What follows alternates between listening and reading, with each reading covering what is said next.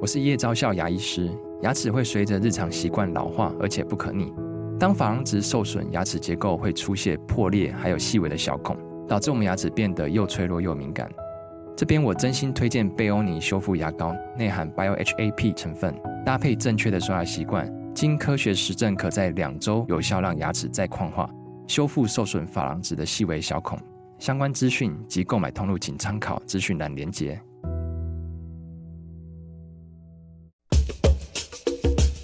你要泡什么？要泡茶、泡咖啡，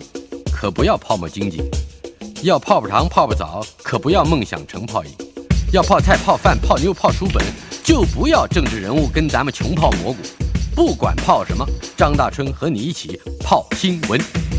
台北 FM 九八点一 News 九八九八新闻台，第三十四届传艺金曲奖已经在十月七号举行了。今年我们的老朋友不二偶剧团一共入围了四项，包括最佳年度作品、最佳编剧、最佳导演以及最佳偶戏主演。最后呢，凭着《戏头》唱戏的戏，头脑的头，凭着《戏头》这出戏获得了最佳编剧奖。不二偶剧也即将在十月二十号，也就是九天以后，还有二十一号，十天以后，这两天会演出最新的作品《心源》。呃，这也是团长郭建甫和导演陈长旭第三度联手共作。这一次演出改编自《西游记》的《大闹天宫》，呃，是以掌中戏的古典技法，也就是传统技法为底。结合光影、皮影戏和异国的文化，从孙悟空的视角来进行一场跨文化的辩证。心猿啊，心脏的心，心情的心，猿就是强援的猿。嗯、那 Wall of the Heart 是吧？英文剧名是这样，对，但是它另外一方面也有个本源呢、心猿意马嘛，我们说。是在《西游记》的很多研究里面就指出，嗯、猴子代表了心，而这个小龙马、呃小白龙是代表了意，呃，所以一个心猿，一个意马。呃，演出我们先讲演出的资讯。十月二十号礼拜五晚上七点半，十月二十一号礼拜六下午两点半以及晚上七点半，两天三场。呃，演出的地点是万座小剧场，位于台北市这万华唐布文化园区，是不是？对汤布园区。唐布园区可以介绍一下这个园区吗？哦，这个园区呃，其实是呃这个剧场哦，它大概也是这两年才呃来重重新整顿嗯啊、然后来完成，所以呃算是比较新的一个对外开放的一个。它原先应该是一个跟买卖糖有关系的，哎，对，就当当初那边可能是在做一些，比如这制糖啊，或者是仓库啊，以前嗯这个很早期的这样子的一个公用，但是呃，应该也是文化部门也想说这个活用空间，嗯啊，所以就呃啊开始把它改造成剧场，是。对，所以台北也就又多了一个剧所以场，我们就先先记得这个看起来原来对我们来讲印象很陌生的万座小剧场，万座，嗯，呃就是一万个不爱座是吧？小是破晓的小啊，万座小剧场。嗯、再强调一次，在台北万华唐布文化园区。不要忘了，十月二十号、十月二十一号两天三场。呃，好了，那心猿意马，来我们介绍一下这个这个剧。我看你这次又带来了很多偶，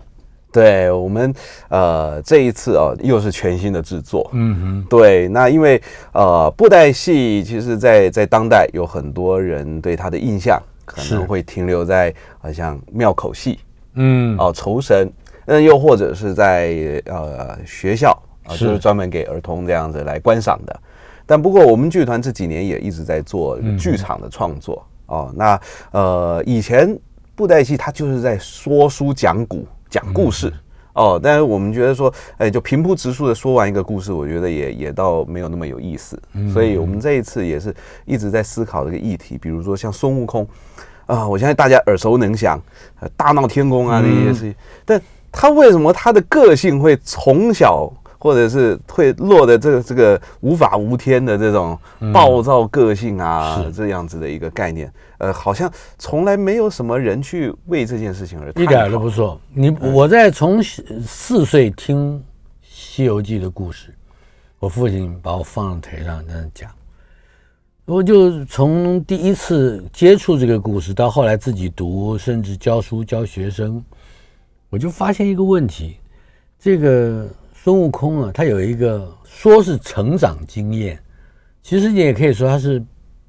从纯真的一个生灵石头跳出来，碰来石猴，变成一个坏蛋。是他是大闹天宫以后变坏的，对，对是一不路是一路就越来 越越来越坏哎，一步错步步错，对， 攻于心计，开始计算，而且还会有很多小小小狡猾的这些、呃这些手段。对，我你讲，我我还听你，所以我们也就很好奇，说他到底是怎么会学坏的这样子。你也是这么讲 的。对，也就是很多人就说，就从石头蹦出来嘛。嗯，那他他其实，在《西游记》的原著里面也没有特别讲到说他这个个性的一个呃这个养成。嗯，哦，那所以我们就想说，我们来探讨一下他的个性好了。嗯，哦，那所以呃，其实有很多的时候，我们在探讨这个文化的时候，会找一个类似的去做一个辩证，嗯，然后哎，好巧不巧，那给我让我发现了一个很有趣的呃意思的事，就是说，呃，曾经有人说孙悟空的这个原型由来，嗯有可能是从印度神话啊里面的一个新都教的那个韩努曼对哈努曼啊，罗摩衍那国里嗯王面的那个一个角色是啊，一个是介绍猴一子下原先这个角色到底是一个什么样的、呃状态。对，就是这个哈努曼就是这一尊啊，这这个个这一次做我们把它做成布袋戏偶啊，嗯那它有很多地方是跟孙悟空极其相似，嗯那有些地方又是完全相反的地方。那怎么讲？呃，两只猴子那里当然是是刚好嗯啊，但是哎，他们拿的武器啊都是棍子，都是棍子，对，呃，不会说一个拿刀，一个拿斧啊，没有，两个都棍子，嗯，然后两个都曾经被那个魔王啊，或者是呃什么太上老君被火烧过，哦，对了，哎当时呃，他偷偷跑到太上老君的炼丹炉里，躲在，我记得是巽门，是选举的选去掉那个错字边，巽门是封门呢，那是出风口或者说入风口，所以他没有被烧烧死，但是他从此落下一个毛病，眼睛是红赤红赤红的，是火眼金睛。火眼金睛，所以后来在《西游记》里面，八十一难，别的人、别的妖怪也好，不感觉到附近有妖怪，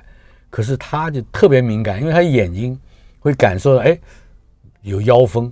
妖风一起表示有妖怪，对对不对有？侦测的功能哎，所以他被烧过，韩努曼也被烧过，也被烧过，他被魔王关在笼子里面，啊然后放火烧，那也是从尾巴开始烧，那那就跟就太上老君很很接近，哎很像嗯啊、哦那但是它还有一些是完全相反的地方，嗯啊、比如说呃，孙悟空的这个出身，他就是从石头里面蹦出来是的的，石猴嘛，啊、他们那但是哈努曼呢，他是风神帕凡纳和侯国公主阿扎那。啊，两个人，呃，这个所以生下他来有的结晶，人的结晶。对他其实他的父母都是神嗯啊，或者是、呃一些比较特别的这个呃人物，嗯那从小受到众神的爱戴，是啊，所以连学法术啊那一些，可能都是哎那些神仙们给他懒人包，马上大补帖、 学起来。呃，相对孙悟空是那个呃一个意外啊而获得一些呃这个法力技能。他先是在那个邪斜月三星洞，吧是菩提老祖嗯灵对，找到这一个大师傅，是这个师傅不得了，教会他几乎所有的本事，尤其七十二变，是但是还不够。嗯。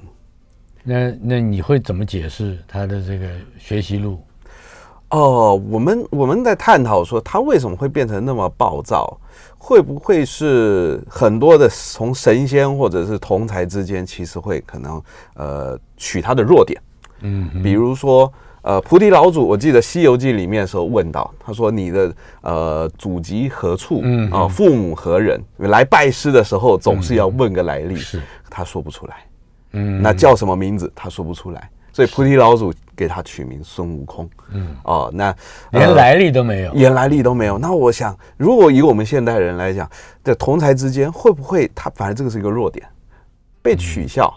他他没可能如果嗯没有要父霸凌母就霸凌这种人，呃没父没母没父没没爹母没的娘。对，那他没有靠山嘛，嗯，哦，那所以可能就因为这样而落的种下了他这样子的个性。嗯，好、那所以呃，在一次我们从大闹天宫的那个过程来讲啊，呃，他们其实孙悟空刚好碰巧遇到了一个神仙，啊他叫太阳星君是啊。那这太阳星君把孙悟空误认成哈努曼，嗯那怎么说呢？因为我们从那个印度神话是哈努曼曾经，呃，把这个太阳当做这个天上的果子，哦差一点要呃想要去吞掉它。哦，这是哈鲁曼的神话里面。哎，这是哈努曼的神话。那我们就取这个刚好共同点，哎，他们都有碰巧遇到太阳。嗯那所以，呃，太太阳年年那个太阳星君年纪大了，老眼昏花，同样都是猴 子啊，所以，哎，前面这个没那看不是清楚就哈努曼吗？嗯啊，结果孙悟空一被认成哈努曼之后，所有神仙对他是毕恭毕敬，嗯完全一百八十度的转变。哦那从此之后，孙悟空他的内心就感觉孙悟空、哈努曼同样都是猴子，嗯，但为什么可以在《差那么西多游记》里面，这只猴王有一个 double，有一个呃六耳猕猴，我记得对这是很久以前读的，都差不多忘了。六耳猕猴也有一个说法，就是其实是他一直不停的模仿这个呃，或者说是想要取代孙悟空。是嗯，所以他就化身成跟他长得一模一样，个性也一模一样，动作也一模，就没有人能够分辨出来。是甚至还有人说，就在六耳猕猴出现以后，他已经打死了真正的孙悟空，而他就是那个 double 那个替身， 替身取代了原主，是这是很恐怖的一一个个对一个设计嗯阴。谋的这种那你内容是怎么去？你把它反过来了，对。哦，当然，《西游记》的过去有有几个段子，像老师您说的六耳猕猴啊，嗯那也有通臂猿猴朋友、啊然后里面有一些段子，还有像真假孙悟空，是哦，这个是孙悟空他自己的本体的这种心灵层面的分裂而幻化出来。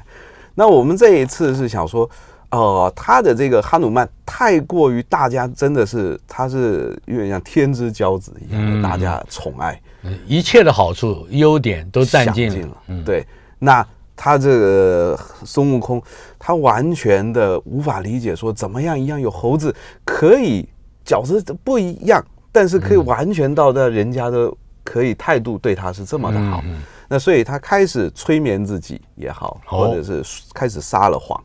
那就他自己已经但也认为也要假扮成不是他的角色。对将错就错，嗯就成了哈努曼。我们先回头啊看，在我们这个镜头前面有一只最小的猴子，哎，最小的猴子，对，嗯，这是孙悟空小时候嘛，小时候，可以说一说这一只猴子石猴有些什么样舞台的表现？嗯，这个猴子哦，其实我们也知道传统戏啊，也常说有一些猴戏，嗯，啊、那像猴戏，呃，这一尊戏偶是我师傅送给我的，啊哦，陈其煌老师，陈希望老师，对，那这个当初他送给我也是一个鼓励哦。我们这些因为猴子的身段其实很难练，啊，嗯要怎么样活啊？他他比如说他翻滚之后，嗯，哦，搔一搔，搔一搔痒，啊嗯哼，啊跑步啊，它跟一般的比如说活泼的青少年角色有什么比较大的差异吗？哦，我觉得他猴子这件事情，它是很躁动的，而且它是很，它随时会注意听看，嗯哼。然后停不下来的一种感觉。那么他在这嗯个偶在装帧上，比如他的头嗯放在他的衣服里边儿，这个中间是要有，是不是跟其他的角色也不同？他要更灵便、更活泼，就整个整个这个偶的机能就不不太一样。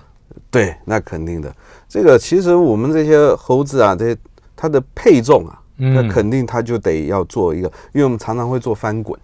啊，是像空抛啊而且还接得住，啊，对这些，那所以它必须得拿捏的嗯恰到好处。啊，它才不会在舞台上，呃呃，这个没接好啊，或者怎么样嗯的之类，所以我们一定要把它这个重量啊，啊，它的这个布料的选择都得你要求必须，万无一失，对不对？哎，对，然后现在你耍着猴，它抛起来转过转几个圈掉下来，你一定接得住吗？一定得接到，哎，也也得练到这个样子， 哎不然以前有一个笑话，就是没接到掉到台下被人家捡走了。 对，所以这个猴子就我觉得是呃老少咸宜的一个角色，嗯对，所以这个是好，那么这是孙悟空的少年。少年，对，那么孙孙悟空的本尊在，哎，中间这一段，在他发现跟哈罗曼的关系之前之后，有一些身段上不一样的地方吗？对，比如说，嗯，我们这个他手上还拿着棍儿呢，对啊，金箍棒啊，啊，它一样啊，翻滚嗯哦、那它甚至金箍棒还可以放大，啊嗯，它变大。那当然，舞台上哦，啊，它可以。这还真的有一根大棒子，我还真担心会打到我。对，大棍子啊，比如说它可以遇到哪吒，啊，哪吒，啊，哪吒啊，哎，嗯哎，哎，哦，哎，哦，这些动作，两只手，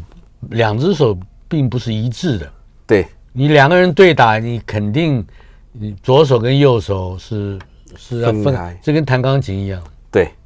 你会弹钢琴吗，以前学过，所还以给老有师用吗？呃，我觉得或多或少都有用。然后，其实学布袋戏就是两只手是做分开的事情，你得这独个立这个是很基本的，但是哎，就我们平常人来说，没练过的，真不知道两只手怎么分开来。啊就是左手打右手，嗯右 手闪左手。 对，所以这个是我们这个这一次里面的一个呃、桥哦段嗯的，这个之前部你演出我没有，我当然都看了，但是我发现没有像这次的动作这么样华丽啊。分是这一次其实更主推在于传统的戏曲布袋戏的这个身段功法上面。嗯，啊，所以里面除了这个动作以外，呃，唱腔啊、音乐这个这一次也下足了功夫。嗯哼，对，就是把我们这个戏曲的成分拉得更高一些。啊，对，那比如说，呃，这一次我们呃过去哦，这这个戏很多时候是用北管唱腔。是啊、但是布袋戏的唱哦，通常都一整出戏，比如说两个小时，呃，唱也不过就是呃一两段，而且很短，嗯是，哦，不不到一分钟的这种唱段，那一下而已。但我我们这一次的唱段特别安排，嗯，呃，多一些。哎，这个设计的原因是什么？哦，我们觉得说，呃，因为以前这个布袋戏，很多人说是重口白。哦，是纯讲话，但是对于、呃，一直呃，对现在观众来讲，口白如果从头讲到尾，絮絮叨叨的一直在讲，哎，听久了，其实在听觉上面可能、嗯也呃会疲劳疲乏。对，所以我们在在这个戏里面，戏曲，我觉得曲是一很重要的。嗯，哦，所以在这个人物的心情反应上面，适时的加入唱的部分。啊，对，还那有哪几个角色是要负担这个唱的呢？哦，我们这一次因为孙悟空一定要唱，哎是肯定要唱啊、然后再来就是太阳星君嗯，啊、这些老老人家老眼昏花的老人家今天没来，哎哈罗曼有没有唱的？哈姆曼都没有唱的啊，因为我们这一次音乐除了是北管啊啊传统戏曲以外，其实这一次乐器还增加了这个打击、马林巴琴哦，啊木哎，这琴，是完全不同文化的一种感呃觉，对跨文化啊是，所以我们在这个传统曲牌的使用上面加入马林巴，然后把它的这个音符、节奏切分变比较东南亚风味，在于会哈姆曼会出来很的时候像这个巴厘岛的那个叮叮当当的吗，哎对，有泰泰国的那种感觉。嗯哼，对，那其实就有异国风味那我们也是让他从视觉，呃，戏偶的形象转变以外，在听觉上面也可以配合哦、这个这个角色出来的时候，他就能够有这样子的声音来去呼应。嗯，在我们传统的这个戏猴子戏里面，当然多半都是强调猴子在各个环境之中的遭遇，呃，以及变化，呃，还有就是它的就是迅速的反应。呃，当然这里面就有了所谓的功夫了啊。是。那可是，嗯，我记得你之前的演出，包括《稻城》啊这些戏，好像我嗯比较重视很细腻的，甚至会让这个偶感觉到啊它都还有表情，就是你的动作都是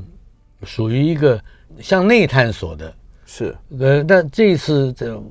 热闹在外面，嗯，那你怎么去再把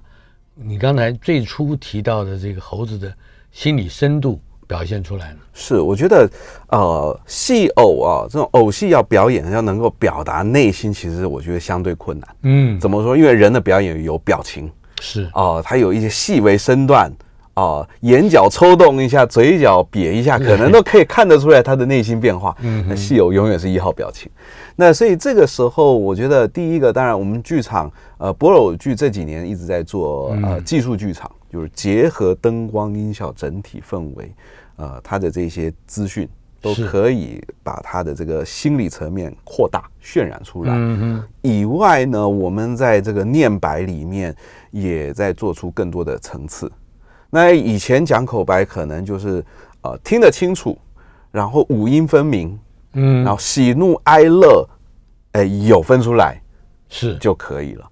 哎，你我记得还有一次是稻城吧，就哎是稻城日日本的是因素也放进来，是是讲日文，就是对。那可是这一次，我觉得给我个人的挑战是，除了唱以外，在台词里面的这个气口，嗯哦，这个怎么讲？他讲话要有层次的，嗯，比如说孙悟空到原本呃是有点好险没被天兵天将抓住，哎呀，我又可以撒野了，怎么讲？呃，比如说， 嘿嘿，想必那个天兵天将对我也无法度，安尼好咯，现在我就逍遥自在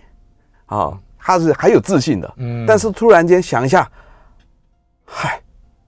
但是想不到，竟然天敌也有神狗叫做韩努曼，嗯伊竟然天兵天将是对伊毕恭毕敬。如今我互发现，我互认认做是哈努曼，安尼好咯，我不如将错就错，改变变做哈努曼。嗯啊，就是他开始觉得心里有一点激动，是好，有算计了，哎，算计了。嗯那到最后，他也许跟魔王开始讲，好、你为什么到我的地盘，我就是哈努曼。嗯他甚至觉得我就是哈努曼啊。是，那甚至对回他的花果山的时候，开始对他的猴子猴孙另外他一个态他度也要表现出他是大神佛的这个对姿势，不能叫我大圣，不能叫我那个美猴王，嗯嗯，原来的称号都不够了，对也叫我韩东啊。对，不能叫我大王了，嗯因为大王那是孙悟空的事情。台北 FM 九八点一 News 九八九八新闻台，今天娱乐轰趴单元访问的是我们的老朋友不二偶剧团长郭建甫。呃，建甫即将在十月二十、二十一号两天演出他的最新作品《心源》，心脏的心，强援的援，心上为什么会有一道墙呢？十月二十号星期五晚上七点半，十月二十一号星期六下午两点半以及晚上七点半，在万座小剧场，台北万华堂步文化区。呃，这个堂步的步啊，是部会首长这个部啊，部分的部，上面呢还加个眼字边儿啊，一点一横长，一撇到南洋。呃，另外，二二零二三年，嗯，就今年的十二月底，二十九号和三十号，稻城要再演出，是吧？哎，对，过去四年啊，四很年精彩的一出戏，而且还是日日文的，哎，还是日文的，是。好，这是在牯岭街小剧场一楼的实验剧场要演出，是的，十二月底。好，待会儿这个这个演出资讯我们还是会再报告的。不过回到演出的背景来看，我一直很想知道，嗯、这中间历经了几年的这个疫情，呃之外，这个到到底这个你不二成立到现在，这这个偶剧是越来越好做还是越来越难做？ 还呃会不会有一个比较比较大的趋势可以看得出来？是我我我们剧团成立了到今年二零二三是十一年了。十一我们年，是二零一二年成立嗯的啊、那当然，呃，我们从一九年开始转型，呃，进到这个现代剧场嗯啊、跟当代的观众们去做对话。是那当然，呃，不巧的就在二零二零年就开始就陆续有疫情了嘛，嗯哦，对，所以这几年其实对于这个偶戏或者说表演艺术来讲，我觉得都是一个极大的挑战，嗯哦，那为什么因为人不能聚集？是哦，那再来，我们觉得说，现在以前啊，我们在在学传统这一块的时候，常常会说，哎呀，这个我们最大的竞争对手是现代剧场。嗯啊，因为传统跟现代的一种二元对抗的那种感觉。可我们跨足到现代剧场，发现也也不容易。是那这很多人就会说，那那肯定是影视啊，这个电那个电视啊、电影啊，那不得了。也发现也也还好。就后来发现这几年的疫情啊，这应该是最多是嗯网络直播，对啊，你的哦手机是你最大的哎，敌还有人。短影片 那对种三十秒的那对种 TikTok，，对，抖抖音音之类的嗯，哦哇，大家只要在家里面啊滑一滑，也不用什么太多的这个几个小时一下就过去了，呃哎不但不会觉得无聊，还好像吸收了这个世界上面最新最广的知识。对。那所以怎么办嗯你要人家还要特别跑一趟到剧场里面， 然后看个呃一个小时的戏嗯对啊，那个肯定很有挑战。但我觉得这个呃，对于我们来讲，作为这个以技术活为基本的这个功底来讲，我们真的呃上电视、上影像不是不可以，嗯而是觉得说，如果能够在现场给大家看的话，它是嗯能够有更多的临场感。比如说我们刚刚做的那些追赶、跑、跳、碰啊的一些的是身段，呃，如果进到电视荧幕之后，大家可能觉得，哎呀，那电脑合成的吧？嗯，哎，那对，它会自然而然会有一个对科技的过分信任，对，而产生的对人力的嗯不够尊重，是呃或者有说理所当呃当然了本来就那种感觉应该如此。，对，但我觉得这也是其次啊，因为戏的本质，我们演布袋戏也不是杂技团一直在表演杂是技，丢来丢去，所以最根本还是回归在故事内容，要怎么样跟大家去做沟通。是哦，那当然，现在大环境转变好快啊哦，那我们也是一直求新求变啦。就是说，呃，无论在剧团的这个经营上面，啊、像今年我们也开始，呃，像剧团招收这个会员啊啊、哈，就是参加剧团那个不二之友的这种会员。这种不二之友是他是本来捧场当观众的，还是要参与某一些不二的营运啦，或者是推广啦，嗯还有活动啦等等。哦，其实就是呃，那跟我们常常会碰到面的观众们做一个互动交流模式。怎么想讲呢？就是呃，加入不二之友，当然一部分也是呃、赞助剧团、支持剧团以外。我们也是给参与的，当然有折扣或者是优先活动，啊的一些呃邀请，是啊、对，或者我们也有剧团的聚会，啊，在未来我们会有这样的一个安排，可以更多元的跟大家来互动。我觉得这是好像很重你要们还做了一些文创产品是吧？哎，对要送给朋友的。对，就是加入加入剧团的这个会员，那我嗯们也设计了一些呃，像布袋子啊，啊，然后嗯啊，个现在什么这种用布品袋子很多啊，很多，对，但我们就布袋戏。 嗯，布布袋袋子子，嗯嗯好像还是有那么的一个关联性，还有很对漂，亮的，我觉得很漂亮的笔记本，哎是，对吧跟大还家还有分马享克杯是吧？哎，对，嗯所以我们就是用各种方法。当然，呃，刚刚讲这个抖音啊，这种短视频、短影片的这种方式，我们剧团这几年也在做。嗯哦、比如说前几年我们就已经开始在推三分钟学布袋戏啊、啊，就是教布袋戏的动作教学嗯教学三分钟左右。啊，在 YouTube 啊，或者在各个大的这种媒体平台上面，哦，呃，这个都可以就反正查得你到打不败打不败他，你就要加入他了呃，加入它。对我，我觉得我们我的概念是很难突破呃舒适圈的话，那我们就得扩大同温层。 对对对对对，哎，这个概念非常好，一意向前依然是居心不二。不过，哎，刚才我们讲的这个故事，我觉得很很有，越想越回味，越觉得有这个探可以值得探讨的滋味啊。就是当一个大英雄，或者说一个有非常超强能力的家伙，觉得自己的地位还不够庄重，觉得自己的前途或者是理想或者是梦，好像还有一个遥远的光点在那里召唤。嗯，孙悟空竟然不想当美猴王，不想当这个齐天大圣，而是要当哈努曼。这个又有着什么样本质上面，你觉得值得去探索或思维的一个方向呢？哦，我们觉得说，其实孙悟空，当然大家到之后到最后就是陪着这个。呃唐三藏去藏取经嘛取经啊！那大闹天宫其实是做到一个最那个如来佛用五指山、五行山嗯是镇住这个孙悟空嗯的这个过程啊。那我也在想，那到底真的是如来佛拿着一大块巨石把它给压住吗？那还是其实是说是他的五一个手掌，那呃对这五百年间，这如来佛就不能动了，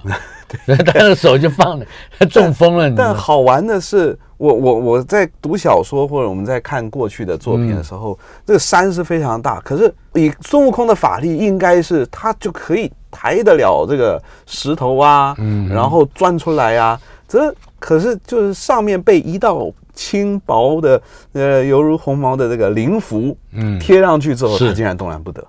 所以嗯我们在想说，到底是五行山压住了孙悟空，还是孙悟空执着的去抓着守？住着五行山五行山，嗯，对，我觉得这也是在我们这一出戏里面给啊、呃想要跟大家来交流的一个思维。嗯，对。但是哈努曼这这个在新都教里面非常重要的大将军大神，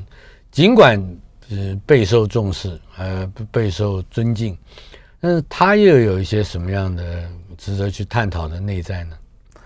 哦，我们觉得，当然，哈努曼的这个出生的时候，年轻的时候还是儿童，当然也有调皮过嗯啊、但是到后来，其实相对他是象征勇猛、勇嗯士啊、然后他甚至也是呃，部分的文化是说他是娱乐娱乐之神，也有这样的一个说法。哦对，所以我们觉得说这像这一次我们这个、嗯这个戏偶啊，也是全全新的造型，过去这没个有是你你发明的，是不是？啊，这个其实是泰国的这个制偶师，嗯呃，做出来的，它是小的模型，是然后我们把它啊，改翻制，做了。对，把它改制成布袋戏偶，哦，所以这个嗯它这这个偶特别的地方是它，我这样看距离比较近，会发觉它的这个边边角角非常细是啊，细节要比原来的孙悟空或者是哪吒要看起来更更华丽了。是，因为它它这个上面的这些工艺是比较呃泰国传统的工艺，那它也是就是泰国的那个呃传统戏传统戏啊、上面那个面具啊，啊、对，我刚才拿的时候啊，我觉得它比较重啊，呃是它的整个头当然是主要重量在头，是那比起你平常，如果你说，呃，孙悟空你，你你练得非常熟了，是，怎么样也不会。哎，他可是他重量不同哎，哎、重量不同。那对你你怎么揣摩？哦，我觉得呃，这个我们戏偶其实每一尊也都稍微不太一样的重量，比如说像我们剧中这一次也有那个巨灵神，啊，巨灵神，那你看它的个子就高很多，嗯哎哦我们特别把它做大他，已经有点像金光布袋戏，但哎，快要了。那你看它头上又加头盔，是他还有两个、两个脸啊呢、对，那个巨灵神有两个脸哦，那这个脸是可以动的。嗯，啊，对，所以这个每个重量其实都稍微不太一样。那我们作为操偶师都必须要去适应，哎，这个重量范围。那如果你让这这这两个，就是你平常不太操纵的重量，要发嗯生一些互动啊。是那你要注意的注意的手段会是什么？哦，其实我们觉得布袋戏啊，它的重点就是它要怎么样像人，嗯啊、那要做出一些合理啊、比如说他们两个哈、如果见面要要武打哦，那个武戏的时候啊、比如说他翻上来啊、看一下，他是刚好现在手上没武器，躲起来嗯，哦，不见了，嗯啊，哼，在哪里？好，找一下，啊好，所以这两个人的互动还包括了一个不见了，一个去找这一这这一类情节上的设计。对，那他要怎么样做出呃，这个打的时候要把这个重量感、力道做出来，好嗯是做出来，好，比如说。啊，那因为道具肯定很小很轻啊，其嗯实的、我们讲白话，这个这个锤子是保利龙做的啊，啊，但是你要做出重量看起，来嗯很重啊。对，这个舞台上面要拿捏好，对，你在做这两个锤子的时候，应该是就会想到怎么样让加增加它的重量，所以你做的有一些凹凸不平。是，哦，我们讲说做质感呐、哦，就是说，因为这个大锤啊，它感觉是金属的，是，所以这个上面那个铸铁的那种感觉啊、哦那这个人物出来也是，像这一轮呃戏友比较大啊、那我们表演的技法也不一样啊、比如说它可以表现的身段更多，台北 FM 九八点一 News 九八九八新闻台，呃，我们的老朋友郭建甫也是不二偶剧团的团长，今天为我们带来了《心源 Wall of the Heart》。呃，心里头怎么会有一道墙呢？这道墙又会延展向何方呢？娱乐轰趴单元，嗯、郭建甫团长在我们的现场。嗯，他现在他的左手就是孙悟空，他的右手是哈努曼。这两个角色在《新源》这出戏里面，可以说就是两个东西是双雄啊。对，呃，他们究竟有一些什么样比较特殊的接触和是互相的启发呢？所以是说，其实呃，这一桩哈努曼的戏偶啊，嗯，他在这整出戏的故事里面，是他孙悟空里面内心形象的哈努曼，嗯，所以内心形象的具象化的时候，会发现他的这个互动关系并不是那么的呃实实在在、很写实的这种感觉。嗯，他会觉得他永远打不到他，抓不到他，他甚至像空气一样就。不见得是一个具体的对手或敌人。对，但是他的这个目标又会被他给这个哈努曼给控制住嗯，啊、的这种感觉。这个、呃、一直让我想起来那个六耳猕猴跟孙悟空的关系。嗯，你们有多少部分是参考了这个故事的作为你们的剧本的原型？啊、六耳猕猴感觉它的那个呃，这个技术点有点像，但它的概念点又不太一样。嗯，呃，怎么讲呢？因为呃，六耳猕猴是六耳猕猴，它想要取代孙悟空，是，哎，完全相反过来。对，那但是这一次是孙悟空他自己听到了，呃，这个天竺有一个神猴叫哈努曼，他其实也没见过哈努曼，嗯他甚至还没有想到说，他如果假扮这样出去，会不会真的哈努曼会来？嗯，也没想到，也没有想过，对不像那个西呃《水浒传》里的李逵碰到了贾李 逵，对吧？那贾李逵早就是久闻李逵大名，对也不是这样，对，所以他的企图心好像是当下才开始有转变，而不是这个这个思考计划缜密之后、嗯才要来做这件事情。是对，但是也就那么的幸运，那他就还还不会被被穿帮，啊哈，哎，然后就因为是这样子，所以他就自我膨胀过大。那我觉得他能够不被穿帮，也是也算是一个上天给他一次呃可以调整可以使用的运气。对的机会吧。嗯哼啊、好，那么哈努曼究竟又是扮演的什么样的一个启蒙者呢？呃，我觉得哈努曼的概念哈，因为我们跨了一个文化，布袋戏的操作其实跟泰国的那种嗯戏偶的身段肯定会稍微不太一样。嗯，所以我们这次除了这样哈努曼的这个这个戏偶以外，我们也增加了，比如说像泰国的皮影，嗯，哦，泰国的皮影戏，哦，这现也在在剧场里面会，也在剧场里面啊、里面有像魔王，哦，然后还有哈努曼的皮影。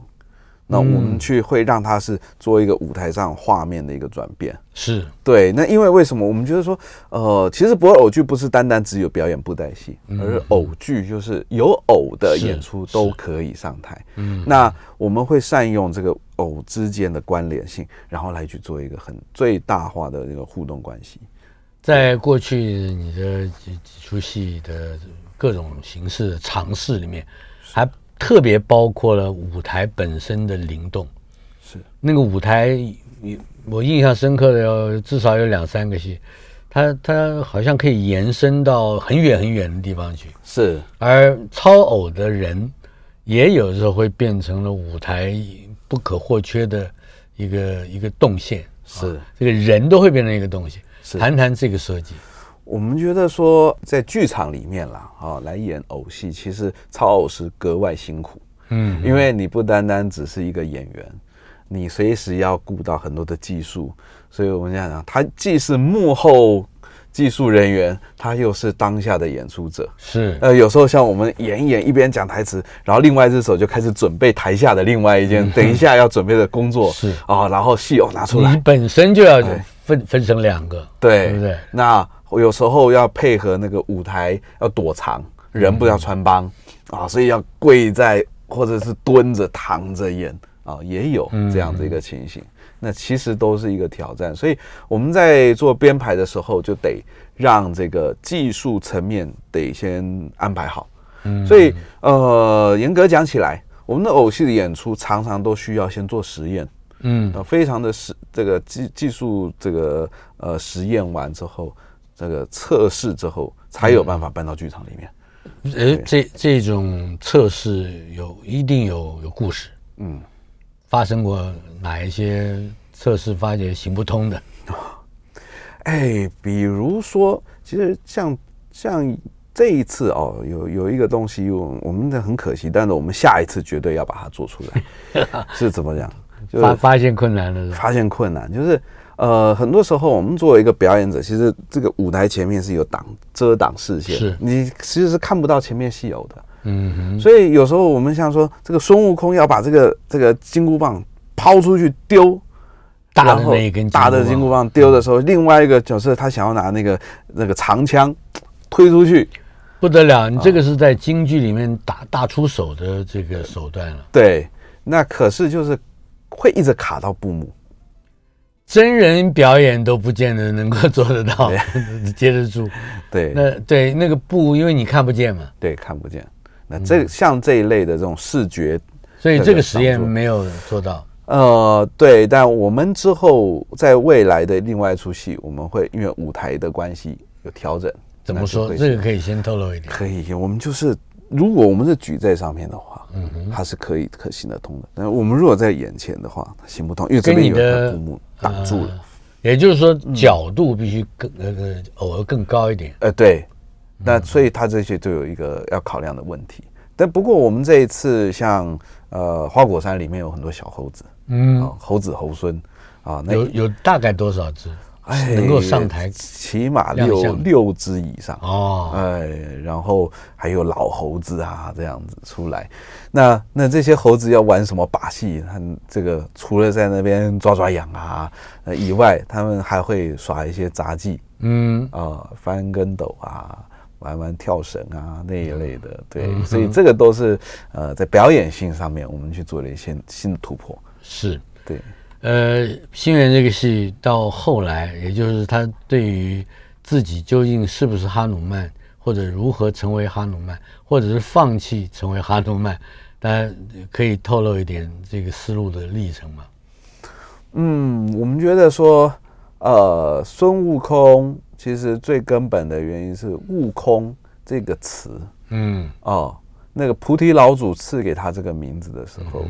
啊、什么是空？要理解这件事情。那空它可能就是它最初的本性，嗯，哦，他自己最初的一个想法。是那所以，呃，当孙悟空他知道哈努曼，或者他想要大闹天宫，他想要从原本的弼马温不满足，嗯，然后自封为齐天大圣，自我膨胀，到后来连如来佛他都敢去跟他对抗，呃，在这样的时候，可他其实他还他记得他自己是谁嘛？嗯，哦，哎，可是他并不能真正的大彻大悟啊，因为这故事是后面还有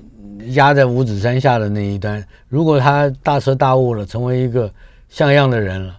那他就没有后面所有是这些。所以我觉得我们这一次的一个观点角度，比较像是从孙悟空来去看这件事情。嗯呃因为大部分人如果从旁人视角来看，其实就是个泼猴，是而且就就是那边乱闹、胡搞、瞎搞的一个一个那个嗯野猴子一样那样概念。但是，那为什么孙悟空会把所有人当成敌人？嗯那我们会以他的角度来看说这个环境是不是对他不友善，啊，而是还是有一些这个反应，而让他就是三道猴子的心情。对，想要对抗。 对，我觉得这个是呃我们在做编剧上面特别琢磨的地方，思考了很久，我们要怎么样以这个角色的立场来去思考。是，对，不过嗯，我们回到原点来看，你的剧名叫《心源》，尤其是这个“心”字，因为菩提老祖他所居住的地方就是灵台方寸山。灵台在中国人的看法里面，嗯从古到今就是心，是方寸也是心。灵台方寸山，而且下面是斜月三星洞，斜月一弯月，三个心也是这个，你把它写出来就是心脏的心，对，是吧？对，就怎么说，就是凭一心为主。是，呃，这一次演出呃会带来十二月二十九号星期五晚上七点半，以及十二月三十号星期六，也是下午两点半和晚上七点半，这两个时间是十二月二十九跟三十，就不再是十月的了，这是今年底的了。年底的，道成，这也是一个呃拥有比较深厚内在的一个热闹的戏。是那个热闹的是那个情欲，以及情欲的不能满足，是呃，甚至被摧残、被背叛，是嗯、道成。是，你还有一点点时间，可以为我们介绍一下啊道成的这个故事起源。这是改编自日本的传说故事。嗯哦，那原名它叫做道成寺。是啊、那有寺庙的寺了，啊、然后道是那个道路的道，嗯，成就的成，成功的成功啊，对。那这个故事简而言之，就是一个和尚啊，他想要去呃求得真经，那大概跟唐三藏的那种概念一样啊。那半路上呢，那无意间啊、遇到了这个呃一个少女。嗯，那她其实是在借宿人家家里面一个老头家，那这个少女是老头的女儿，嗯，那这个嗯，这个少女看到和尚就其实一相貌堂堂啦，哦，所以就呃一见钟情。是但其实两人志向并不一样，嗯，哦，那当中其实也有一些误会。啊、其实我们觉得说，呃，这一出戏主要讲的是呃人的沟通误会和执着。是，哦，那怎么讲呢？就是呃，和和尚和尚最后其实是被少女追着，然后逃入了这个道成寺里面，躲进那个口钟里面。嗯啊、那日本的故事是常常在讲说，人的执着会把形体外幻化。显成妖怪，嗯啊，就变妖怪是了。因为人在在没有这个这个人性的时候，他可能就嗯是变成妖妖魔嗯对，所以这个少女她就化成了一条蛇，是然后盘绕在这个钟在外外面嗯面，，然后火烧是啊。那所以最后这个和尚那肯定就是呃没办法存活，嗯啊。那但是我们在这个里面也思考到说，那没有存活是这和尚他真的就那么倒霉吗？还是他其嗯实他终终究他想要做一件呃他要解脱，或者说他自己想要嗯他也想要度这个女子，对对不对？也一要个自过程度啊，对究竟如何？我想这里面都有非常多值得去探索的思考问题。是这正是不二偶剧团的非常重要的特色——心啊！谢谢建福为我们带来每一次都带来不会让我们失望的好戏。谢谢。